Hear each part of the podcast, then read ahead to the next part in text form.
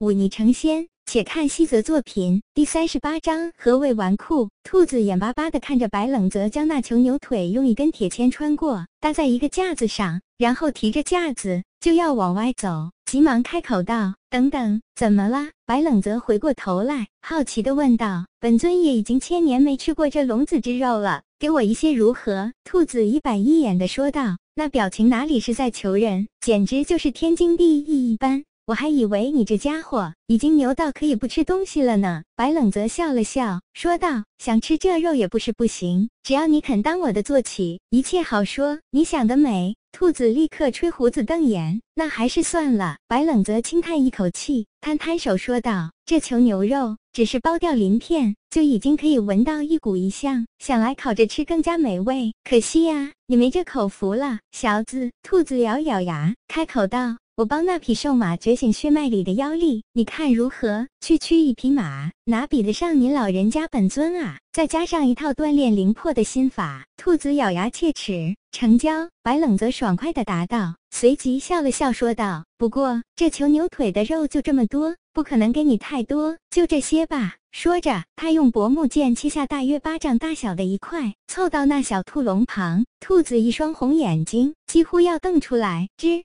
见他的舌头伸缩，仿佛青蛙捕蝇，一伸之下足有几尺，迅速的圈住那块肉，一下子缩回。接着就见兔子腮帮可爱的一阵阵鼓动。你这家伙难道是青蛙吗？舌头这么长？白冷泽笑道：“青蛙你妹！本尊这是法天象地、身化万物的本事，区区一块肉能把你缠成这样，还身化万物呢？”白冷泽揶揄道：“你小子懂个屁！”兔子将肉吞咽下去，轻吐一口气。却见那气呈黑色、沾染上的花草迅速枯萎，仿佛带有剧毒一般。本尊在那暗无天日的地下陵墓被关了上千年，好容易碰上一伙人挖开陵墓，得以重见天日。那胆小鬼却不敢跟我交易，将我丢在地下数十年，不敢见我。千年时间，这笼子一直吸收我血脉中的妖力。虽说本尊强大，不至于被榨干到油尽灯枯，却也是血脉枯竭的厉害。这囚牛肉中。有龙气，刚好是大补之物。这一口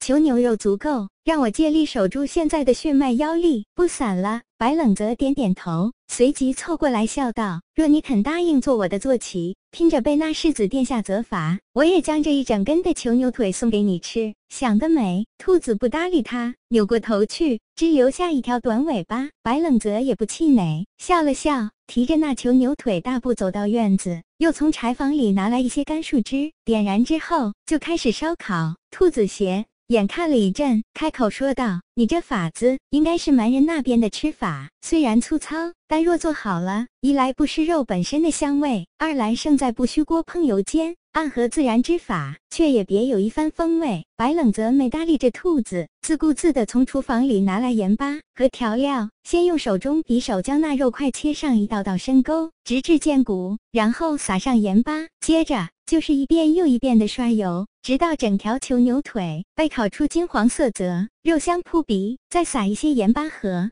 调味料，将火熄灭。他想了想，返回厨房，切了些些葱蒜姜末，加上大酱调在一起，用小碟盛装，一并送到世子殿下面前。世子看着眼前这金灿灿的烤肉，闻着那扑鼻的肉香。食指大动，用筷子夹起一块送到嘴巴里，略一咀嚼，立刻拍案而起。门外护卫听到拍案声，立刻涌了进来。可是兵刃还没拔出来，却听世子长叹一口气，喊了一句“好吃”，于是尴尬的再次退了出去。白冷泽哈哈一笑，也不用那精美的银质筷子，直接伸手撕下一块，在那盘佐料里一蘸，放进嘴巴里，只觉得那肉极易入口，咀嚼一阵，满口生津。吞下之后，更是化作一股暖流，直冲进胃里，只留下满嘴异香，好不惬意。他拎起旁边的一坛酒，拍开泥封，先给那位世子殿下倒上一碗，这才给自己倒满。此时的酒度数大多不高，两人大碗一碰，一饮而尽。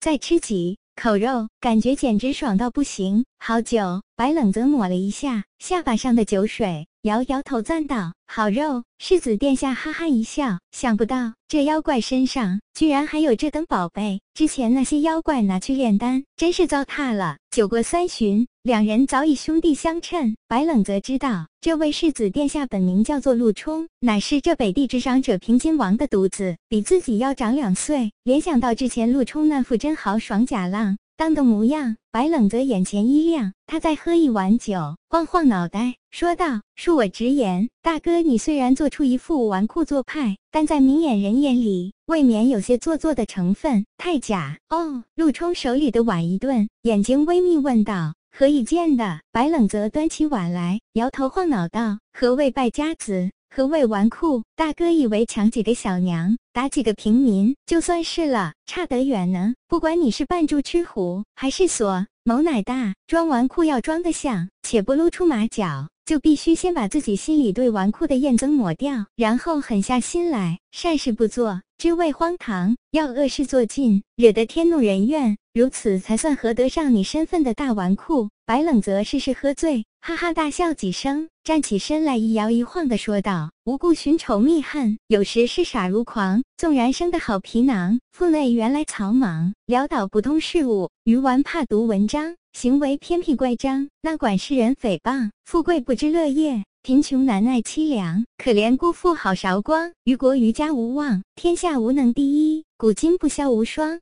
既言纨绔与高粱，莫笑此儿形状。哈哈哈！哈言罢，一头栽倒在地。陆冲刚要上去搀扶，却发现他早已醉倒，睡了过去。陆冲面色沉如水。低喝一声：“来人！”一个身穿黑色劲装的汉子进门躬身而立，将他搀扶去隔壁房间，安排两个丫鬟好生伺候，还有派人去查他的底细，尽快。是那黑衣人将白冷泽搀扶下去，躬身而退。陆冲一个人坐在房间里，守着那吃了不到一半的烤肉，给自己倒了一碗酒。那难道坏事做尽吗？若如此，我跟那些人有何区别？哼，天下无能第一。古今不消无双，还真是骂得酣畅。陆冲端起那碗酒，一饮而尽。